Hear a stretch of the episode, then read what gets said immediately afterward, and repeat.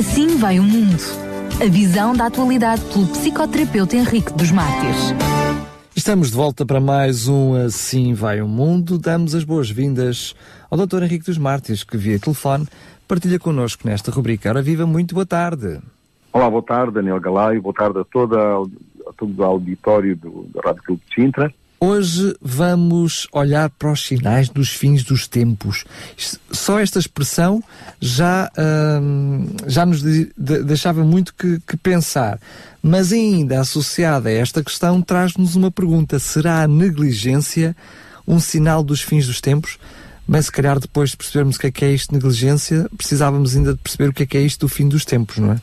Exatamente. E, e aliás, como sempre, este tema que vamos eh, hoje tentar eh, tentar uh, explicar ou, ou, enfim, fazer uma reflexão sobre ele, não é um tema que se esgote num programa, nem em dois, uh, como é, como é evidente. É um, é, e realmente vamos, vamos focalizar a nossa atenção mais na negligência.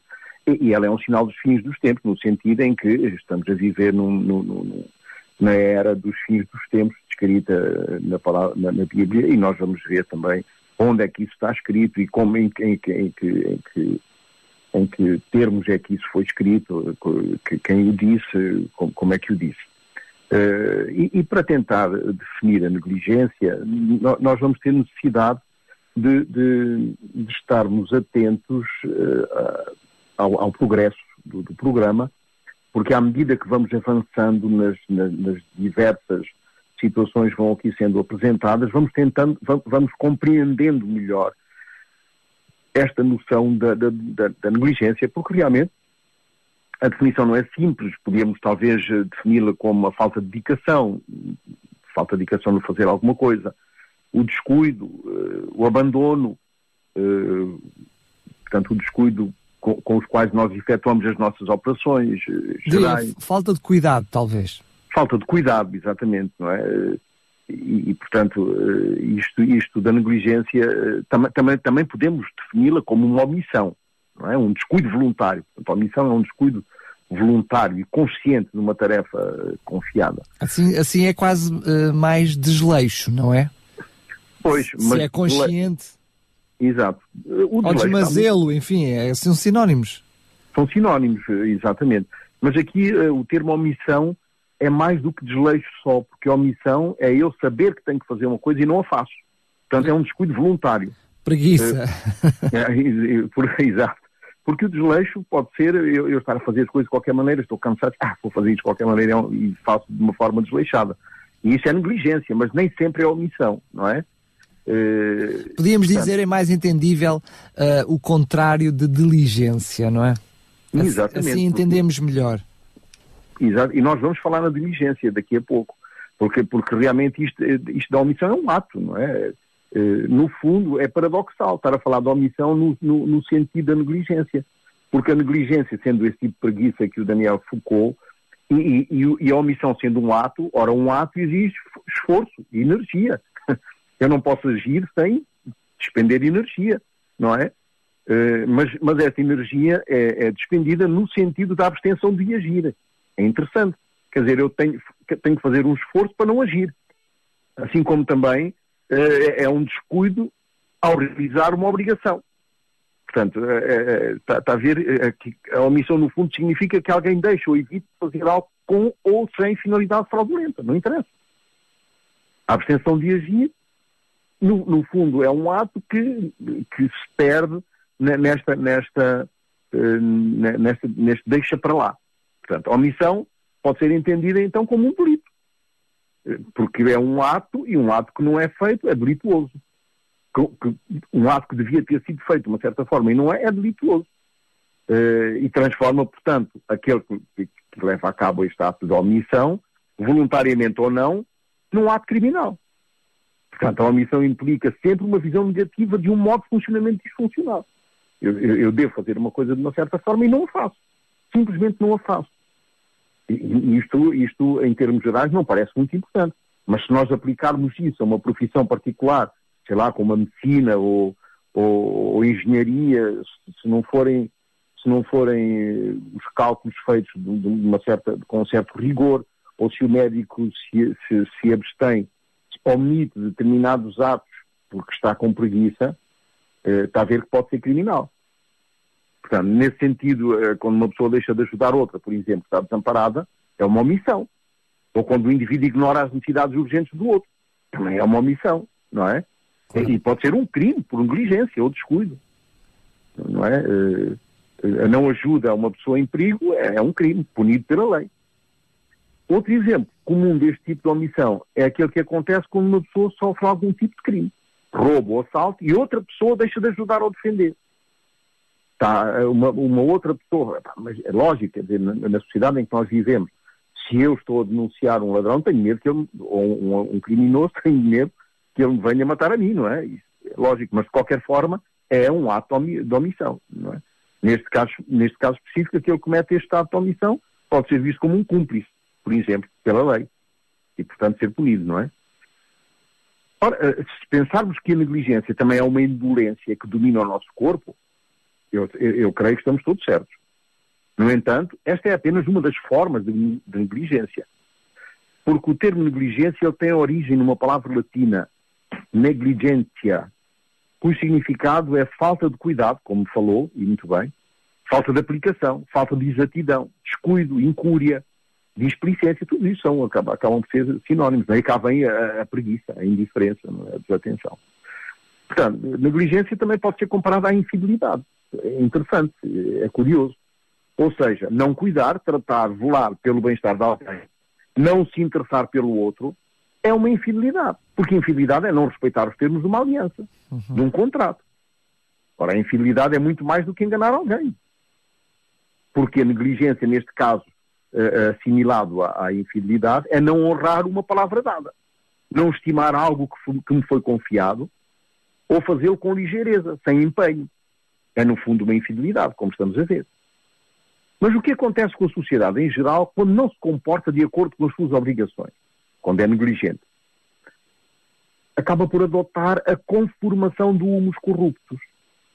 Ora, vamos tentar perceber o que é isto do humus corruptos. A negligência é consubstancial a todos nós e flui através das nossas ações, como das nossas inações, como um vigor inversamente proporcional à atenção que nós damos às pessoas.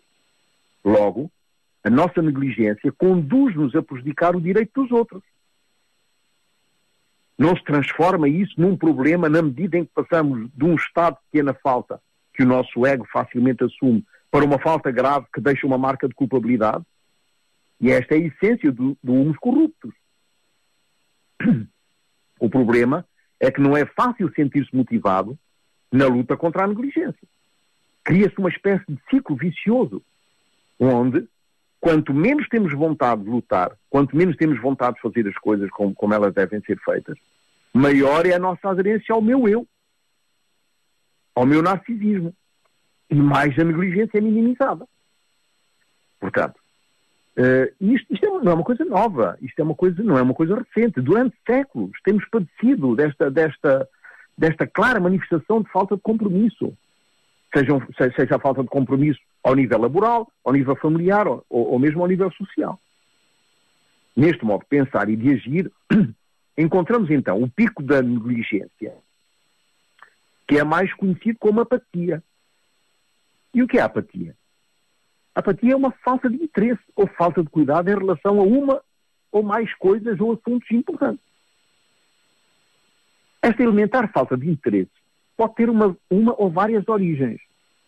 E sou inclinado a pensar que, em boa medida, a apatia tem como fundamento a ignorância daquilo que nos é obrigatório conhecer. Nas diversas ações que temos que, que temos que, que evidenciar na nossa vida como cidadãos. E, e, exatamente como cidadãos devíamos questionar-nos seriamente se temos sido ou não negligentes nas nossas ações. E em que medida isto contribui para que tanto a comunidade como o meio ambiente padeçam de males que cada dia e com maior frequência impossibilitam a sustentabilidade da espécie humana. Ainda hoje, na, na, na, no, no, no, jornal, eu, eu, eu ouvi um relatório que indicava que se a temperatura global continua a subir, e subir mais 2 graus centígrados, ou Celsius, novas e graves e inesperadas catástrofes vão acontecer. E mostrava a negligência com que as pessoas eliminam os desperdícios sem triagem, que depois são queimados a céu aberto na grande maioria dos casos. Se assumirmos que é melhor fazer as coisas por vocação ou convicção que por obrigação, então as terríveis necessidades de sustento obrigam a maioria de nós a desempenhar trabalhos e assumir compromissos para os quais estamos limitadamente facultados ou, ou deficientemente. Não contamos com o interesse requerido. Por outra, por outra parte, se a isto ainda por cima agregarmos uma inadequada administração por quem tem a faculdade de fazê-lo, temos a combinação perfeita para pronunciar o humus corrupto. Negligência, discricionariedade administrativa dão a isto matéria necessária para se arraigar em qualquer sociedade. E eu li uh, nessa minha pesquisa uma frase de Marcelo, uh, Marcelo Caetano, é? Que dizia: O poder será discricionário quando o seu exercício fica entregue ao critério do respectivo titular, deixando-lhe liberdade de escolha do procedimento a adotar em cada caso, como mais ajustado à realização do interesse público, protegido pela norma que o, que o confere. Ora, isto aqui é uma das bases essenciais destes alunos corruptos, ou seja, o homem que tem tendência a corromper-se. Ora bem, discricionariedade é, nesta ótica, a opção, a escolha entre duas ou mais alternativas válidas perante o direito. E não somente perante a lei. Entre várias hipóteses, hipóteses legais, constitucionalmente possíveis.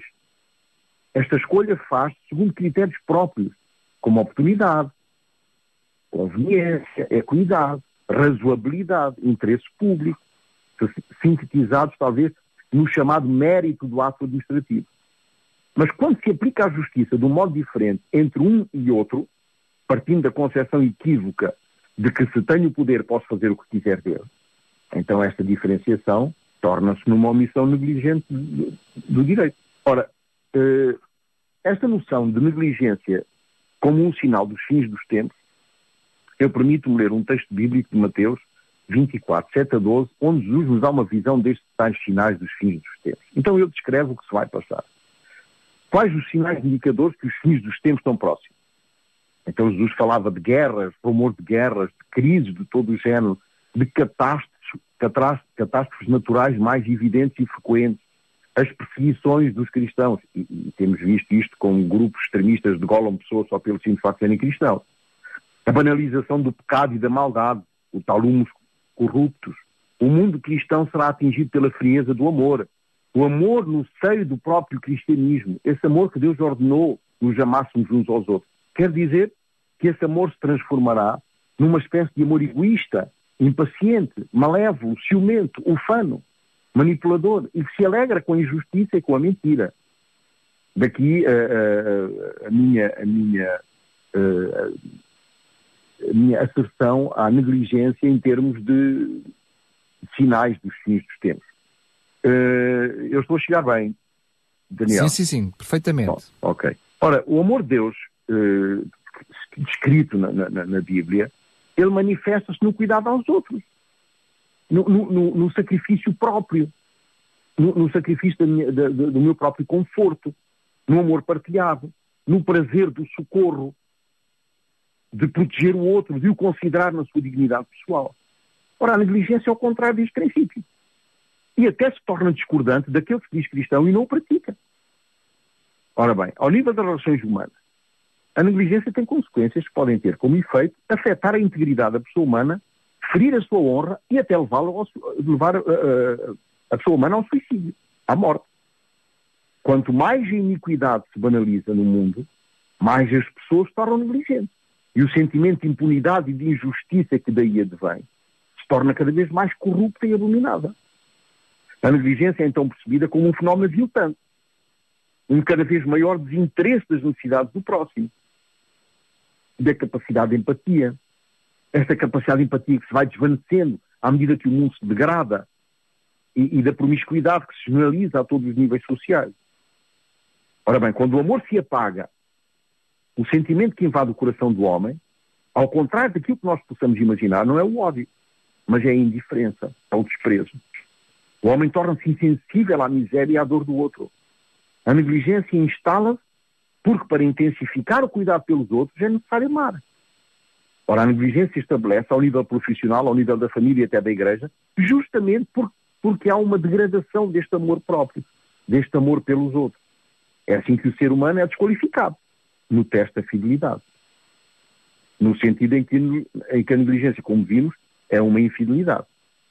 Então, quais são as pessoas que nos rodeiam e que são mais vulneráveis, mais vulneráveis a este fenómeno da negligência? Os, os dependentes de todos os cuidados de, das outras pessoas. Por exemplo, os incapacitados, as pessoas de idade, as pessoas com, doença, com doenças crónicas incuráveis, as pessoas privadas de liberdade, os residentes em países violentos, onde existe terrorismo e, portanto, não sabem se vão ser alvos de atentados ou morte violenta a cada dia que saem de casa. Os integrantes das Forças Armadas em palco de guerra. Portanto, cuidar dos relacionamentos não deveria ser uma alternativa, mas uma obrigação ética e moral. Neste sentido, o comportamento e a etiqueta são temas obrigatórios na compreensão da negligência na conduta social e na responsabilidade individual de considerar o outro nas suas valências relacionais. Estando atento à escalada da individualidade, que é habitual no, no modernismo e no pós-modernismo, neste narcisismo extremo da sociedade em que vivemos, com os problemas relacionados com a crise, com o desemprego, com o abalo económico no mundo, notamos que houve e há uma fragilização e uma infantilização dos jovens adultos. Porquê? Porque não têm emprego, têm medo de enfrentar o mundo, que se agravou e que prolongou o tempo da juventude. O tempo da juventude hoje pode ir até aos 40 anos. Porquê? Porque as pessoas vivem com os pais.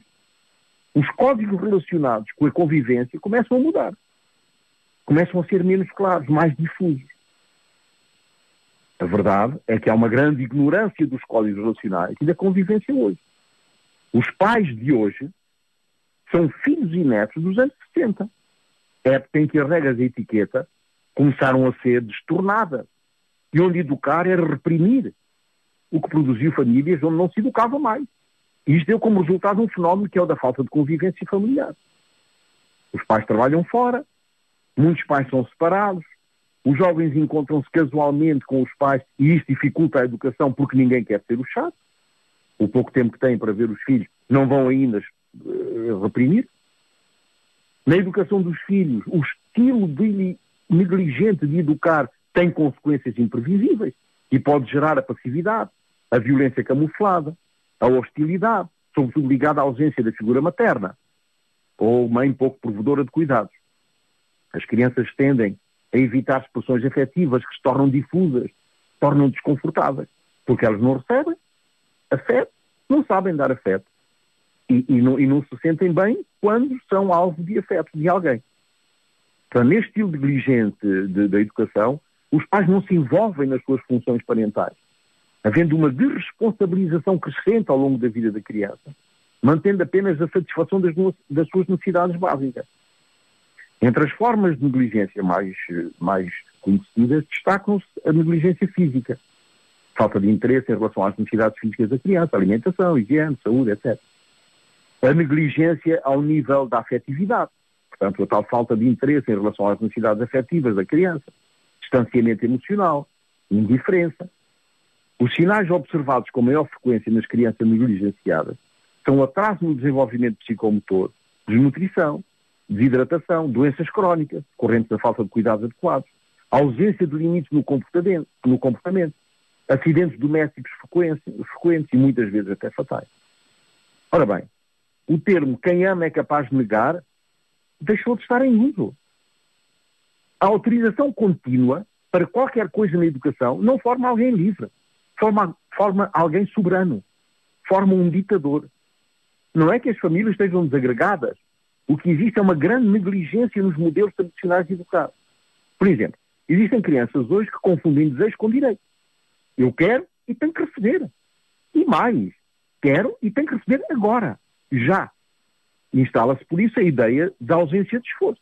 Ainda há muito pouco tempo eu vi, num supermercado qualquer, em que uma criança queria um carro e a mãe não queria dar o carro. Pois ela bateu o pé, atirou-se para o chão, gritou, e já, já não era uma criança muito pequena, já devia ter pai uns 4 anos. E bateu o pé e a mãe teve que lhe dar o carro, para o calado. Portanto, estamos a perceber que, que esta ideia da ausência de esforço começa -se a instalar E, e, e é, é, isto é, é, é, é consequência de quê? Desta tentativa de compensação dos pais pela sua ausência, no fundo. Porque o tempo pouco têm de convivência, como nós vimos, tem, é, é, é, para gratificar os filhos e não, e não para desagradar. É compensação. Exatamente. É agradar as suas exigências, por muito estranhas ou invulgares possam ser, e não contrariar os meninos. Isso resulta numa dificuldade. E essa dificuldade é que esses jovens têm de enfrentar o mundo profissional e o mundo social de uma forma absolutamente disfuncional e inadaptada. Antigamente, antigamente havia uma coisa que se chamava comer à mesa. Não sei se ainda é desse tempo ou se se lembra disso. Sim, ainda sou desse tempo. Ainda, pois eu, eu também, eu sou desse tempo e ninguém, no, no meu tempo ninguém começava a comer sem o meu pai chegar. E sem o meu pai sentar à mesa e sentar e começar ele a comer. Ele era o primeiro a ser servido e era o primeiro a comer. Hoje, o primeiro que chega mordisca alguma coisa, em frente ao computador ou à televisão à pressa. Quando um chega, sai o outro. E assim perdeu-se esse lugar de encontro entre, entre as pessoas, esse lugar onde as pessoas trocavam valores éticos, educacionais, sociais, onde as pessoas se riam, se contavam coisas da vida, eh, onde trocavam valores religiosos, morais. Ou seja, a identidade e as regras da civilidade tornaram-se assuntos complexos. E a negligência instala-se como algo normal, onde ninguém é responsável por quase nada. Ou seja, estamos face a uma crise ética. Credibilidade nas instituições, credibilidade nas ações de competitividade, credibilidade nas responsabilidades a todos os níveis, estamos numa crise da credibilidade. Esta crise resulta, em grande medida, da negligência social. Justamente essa negligência educacional, esta negligência relacional. Quando pensamos em negligência social, sobretudo, muitas vezes trabalhamos a ideia da ética como cosmética.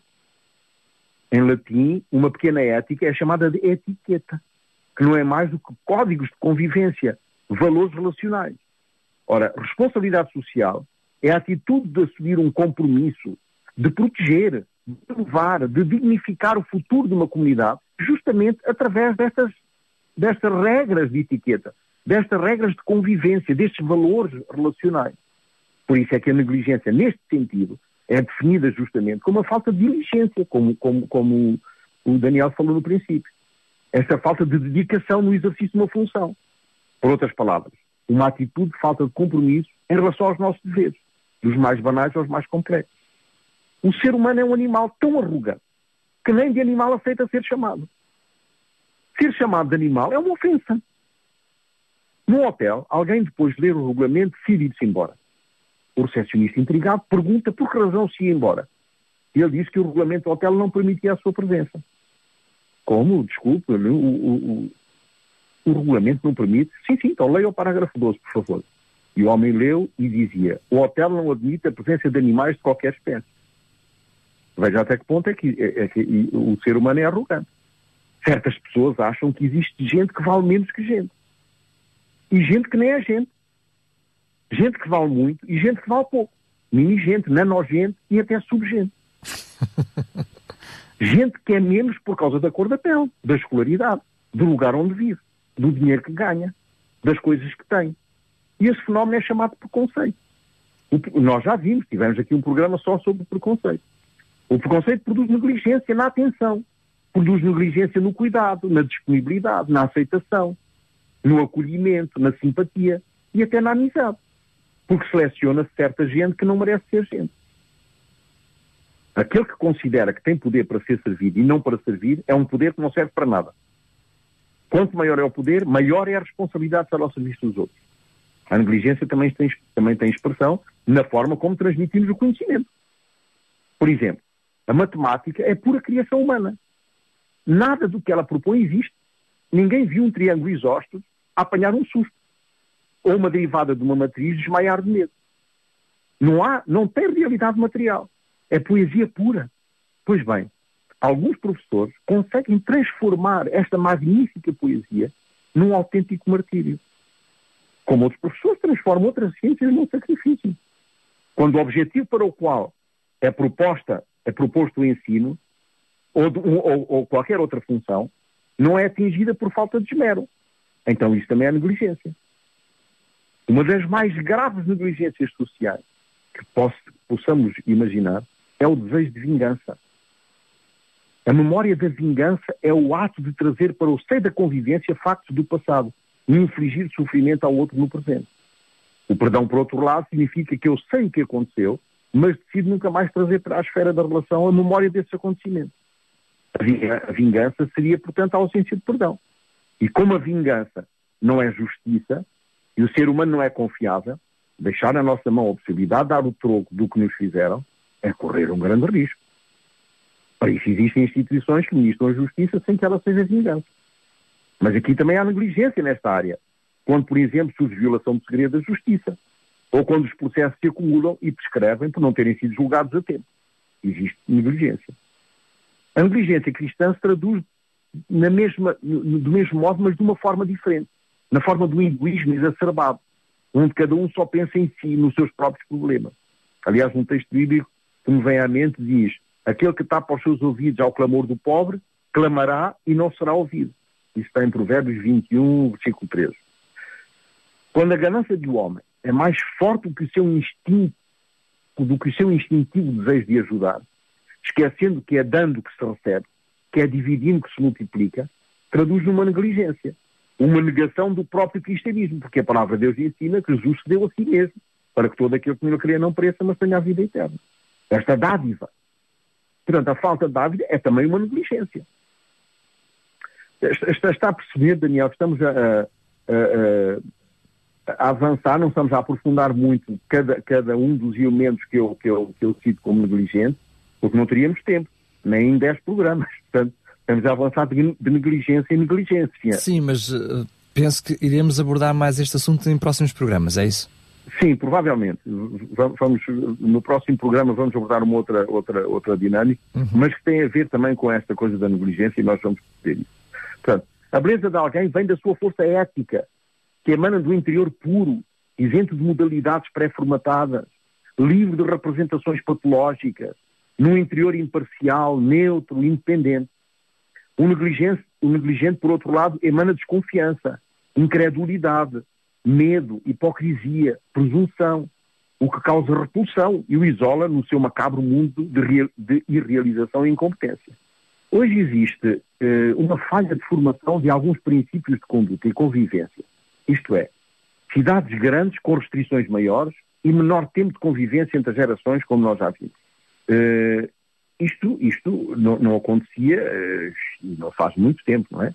Uh, os avós viviam na mesma casa e todos conviviam beneficiando da experiência dos mais velhos e os mais velhos beneficiavam da energia e atividades mais novos, onde os jovens aprendiam a disciplina com os avós. Na casa dos avós podíamos fazer tudo menos o que eles proibissem. A disciplina é isso mesmo. É poder tudo menos o que não se pode. A indisciplina é aquela que pode tudo até aquilo que não se pode. Portanto, o negligente não aprendeu a dizer não. Não, aprendi, não aprendeu a dizer não a quê?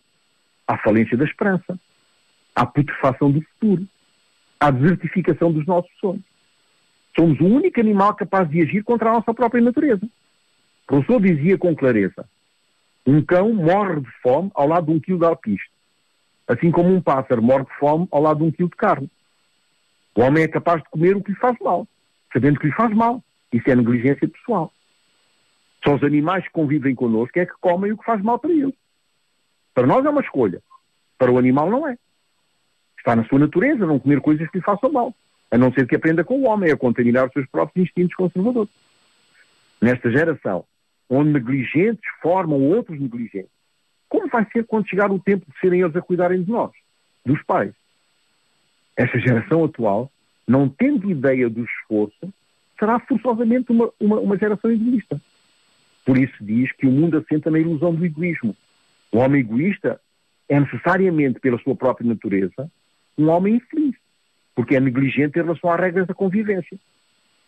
Como exemplo deste conceito de regras de convivência, convido-vos a uma excursão histórica pela França e Itália dos séculos XIV e XV.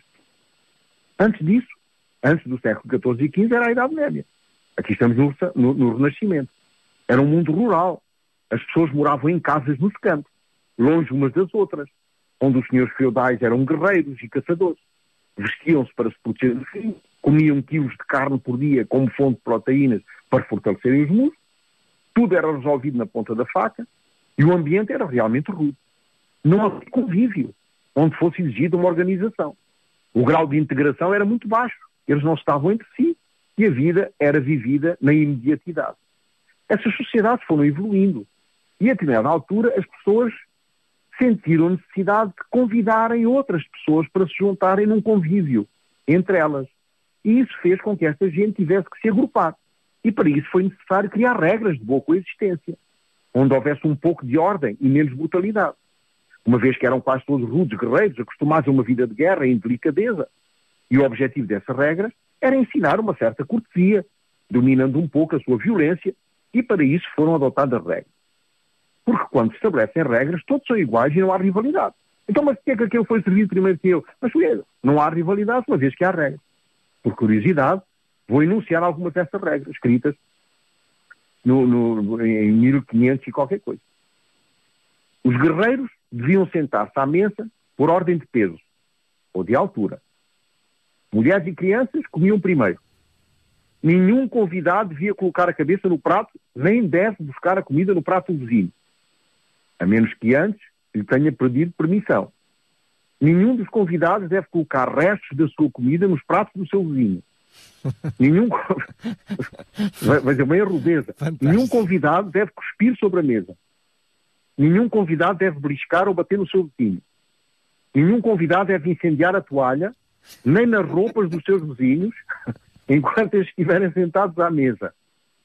Nenhum convidado deve brincar com os corpos das servas do senhor da casa, ou bater nos servos da casa. Isso era uma grande delicadeza. Portanto, tudo isso fazia parte da excelência e chamavam a expressatura, que significa ser excelente de uma forma natural, sem esforço, revelar o melhor desempenho, mas com desenvoltura, com agilidade, com empenho, com dedicação. É a etiqueta da ausência da afetação, da naturalidade, adquiridos com imensa determinação. No Ducato de Borgonha, onde se instalaram essas regras de etiqueta e que chegou ao seu auge na corte de Versailles, é o oposto da etiqueta italiana. É a etiqueta da afetação, do artifício, da teatralidade. Ou seja, nem tudo é certo, nem tudo é errado, as coisas apenas são como são. E dos códigos rígidos. Este tipo de etiqueta começa muito cedo na educação, onde as crianças não são mais ensinadas através da excelência do trabalho e do desempenho, mas não deixa para lá. Hoje, estamos a falar na etiqueta, na, nas crianças de hoje. As coisas não são mais para se fazerem, são para se ir fazendo. O que produz como resultado adultos negligentes, sem ideias morais, sem ideias de perfeição, sem primor nem mérito. Esta transmissão se faz de uma forma geracional. Ou seja, estamos hoje a criar uma geração de preguiçosos e negligentes no futuro. Os comandos remotos ajudam nesta cultura da preguiça. Antes era necessário nos levantarmos para mudar o canal da televisão. Hoje não é mais preciso. Antes abria-se o portão, empurramos. Hoje temos o comando remoto.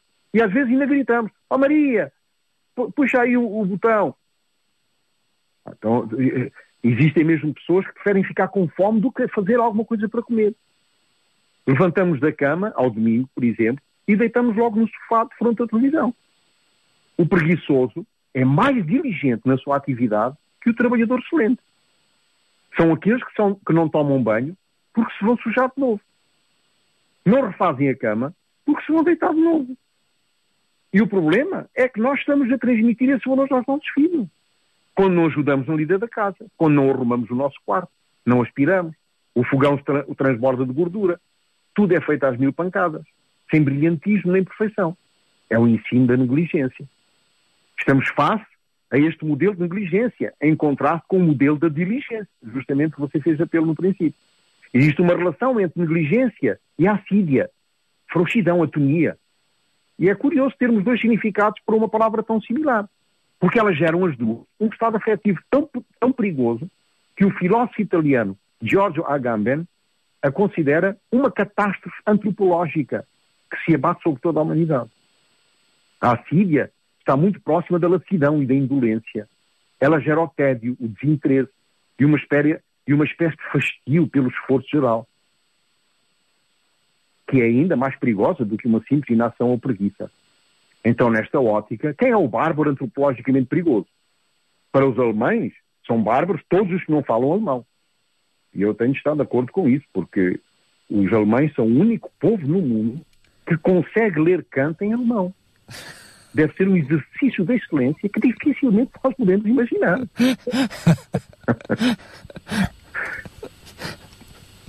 Os livros de Kant são livros de 900 páginas em letra de Bíblia. O negligente é, em certo sentido, um bárbaro. Pois, primeiro, não é inteligente. Segundo, é patológico. E terceiro, tem falta de caráter. Um, uma, uma tríade, uma combinação das três características do fundamentalismo. Mas do ponto de vista puramente filosófico, é fundamental que existam os, os negligentes. Senão, como apreciar os diligentes? Sem um critério de comparação, o mundo seria um local pobre e despido de valores divergentes, que prefazem o todo, o completo, o universal. O empenho dá-me um parâmetro segundo o qual posso avaliar um negligente. Essa é, aliás, esse é, aliás, o princípio da tolerância. Sem empenho, os comportamentos são medíocres, têm dificuldade em se conformar com as regras, valores e princípios. A negligência é produzida por uma personalidade melancólica, doentia, cultivada na, na permissividade, na indolência, na pachorra e na moleza. Temos também a negligência uh, da educação, a, a, a negligência uh, relacionada com, com, com pais permissivos e, e, portanto, pais que acabam por acabam por criar crianças que no futuro vão ser os, os profissionais da negligência. Eh, portanto, começamos a compreender a complexidade da negligência e como essa realidade pode ser deletéria e também como podem existir alguns preconceitos relacionados com ela no sentido do pessimismo, ou seja, no, no sentido pessimista mesmo deste termo. Ora, uh, uh, portanto, uh, para concluir, podíamos dizer que a existência humana é assim bifurcada, dupla, ambígua, por um lado vivemos a vontade e por outro lado vivemos a representação da vontade. Portanto, uh, a representação da vontade é o modo de entrar em contato com o universo da vontade através da linguagem. É tudo aquilo que é a expressão de uma vontade controlada, já não mais bruta e cega. Desejo de uma casa, de um carro, de ser amado, de ter um bom trabalho. Tudo isto faz parte do mundo da representação. Mas a vontade não. A vontade é um território cego, violento, errante. Nós não a comandamos, porque ela é natural, é animal, sem normas, nem leis ela surge. Ela, ela, define a nossa existência. Uma vez que a vontade é, é, o que a existência quer, através dos impulsos instintivos do inconsciente. É a lei do desejo. Portanto, é, é, é a lei do, do, do, do, do, daquilo que é satisfatório. Portanto, a negligência situa-se ao nível da vontade corrompida. Uma vontade pervertida pelo desleixo, por não ter vontade de fazer nada. Ou ter vontade de fazer algo do modo errado. Ter vontade de agir não por regras, mas por atalhos, por impulsos. O negligente vive assim uma espécie de dor, dor de desejar, porque o, por, o próprio corpo impede a realização do desejo de algo, uma vez que é pervertido pelo desleixo. E sabe que a palavra desleixo é muito interessante. O desleixo vem do latim latchare, que significa laxante. Portanto, podemos dizer que o negligente vive neste estado de diarreia mental e, e física que chamamos culpa. está, está diretamente ligado, não é? Exatamente. Ora, no próximo programa vamos tentar responder a, a uma outra pergunta. Uh, e, e, e, estamos a perceber que a pergunta está relacionada com o programa anterior e com este também. E vamos perceber isso no, no, no decurso do programa. E a pergunta é: pode o desejo ser paradoxal? Onde abordaremos também o sentido da culpa, que acabámos agora de ver, não é? o negligente vive neste estado de culpa. Uh, e, e, podemos também dizer que, que, que, que, o sentimento de culpa é, é, é, um dos elementos desse paradoxo do desejo. Pronto, vamos, vamos perceber isso no próximo programa. Muito bem, fica este já feito, quase em resumo sobre a negligência, esta inércia voluntária, não é? Por outro lado, em contraposição, procurando ser excelente, uh, sem, sem esforço. Quem, Exatamente. eu diria. Uh, eh, que, uh, qual é o homem que será assim, não é? Qual de nós é que poderá ser este homem constantemente excelente? Sem Exatamente. Esforço, enfim. Porque existe em cada um de nós esta, esta, uma determinada falta de cautela, uma determinada falta de atenção, uh, sobretudo quando uma tarefa é, é, é, executada sem prever as consequências. Uh, há, há, um certo, pronto, quer dizer, há, há sempre um certo desleixo. Há, há, momentos na nossa vida em que nós não temos não temos vontade de fazer as coisas. É, é, mas, mas existem profissões nas quais o desleixo é absolutamente inapropriado, como, Com certeza. como medicina, não é? Tudo terá limites. A limites. Eu estava a brincar, lembrando daquele texto relacionado às mulheres, mas agora estava a pensar nele com o homem, mas com H grande, não é? Homem e humanidade. Uh, que é a mulher virtuosa quem achará, não é? E eu estava a pensar precisamente isso. Homem virtuoso, este homem que consegue ser uh, não negligente, quem o achará. Doutor Henrique dos Martins, fica assim combinado, então vamos saber se esse poder do desejo é paradoxal ou não no próximo programa. Agradecendo desde já a sua intervenção mais uma vez e assim fica encontro marcado para o próximo programa. Até lá. Muito obrigado. Boa tarde. Assim vai o mundo. A visão da atualidade pelo psicoterapeuta Henrique dos Mártires.